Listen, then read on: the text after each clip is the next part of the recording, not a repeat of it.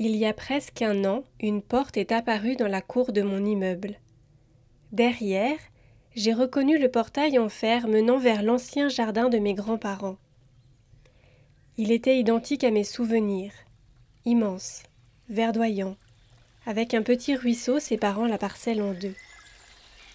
La végétation avait repris ses droits, sauf aux abords de la cabane.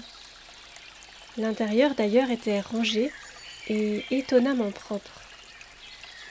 Près de l'évier, j'ai trouvé une lettre enroulée dans une bouteille de rhum. Intrigué, j'ai dévissé le bouchon et penché la bouteille pour en retirer la lettre. Mon ami Patrick en était l'auteur. Son départ du port de Roscoff était repoussé à cause du mauvais temps.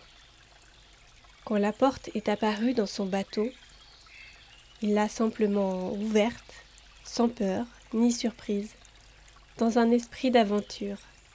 Dans sa lettre, il se présentait, parlait de son grand voyage et de ses allers-retours dans le jardin.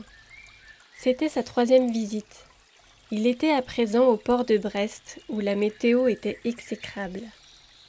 Il avait décelé la présence de quelqu'un d'autre et espérait qu'on lui réponde. Depuis, je retourne souvent dans le jardin quand la porte se montre. Là-bas, je chausse des bottes, passe l'un des tabliers présents dans la cabane, une paire de gants de jardin, un chapeau de paille, puis je remets le jardin en état. Nous le faisons tous. Parce qu'en effet, Patrick n'est pas le seul de mes amis à fureter dans le jardin. Il y a Claire, que je n'ai pas revue depuis son départ en Australie il y a treize ans. Stéphanie, elle, vient de Rome, et notre dernière rencontre remonte à deux ans. Mon frère, qui vit entre l'Asie et l'Europe, mais rarement en France, a récemment planté des graines de Bali.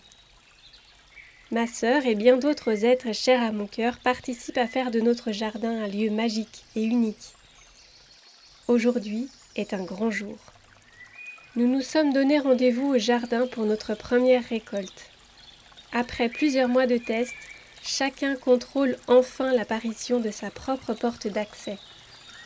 Et la date coïncide avec l'arrivée de Patrick aux Açores. Je me trouve à nouveau sur la passerelle, la main sur la poignée du portail, émue comme la première fois.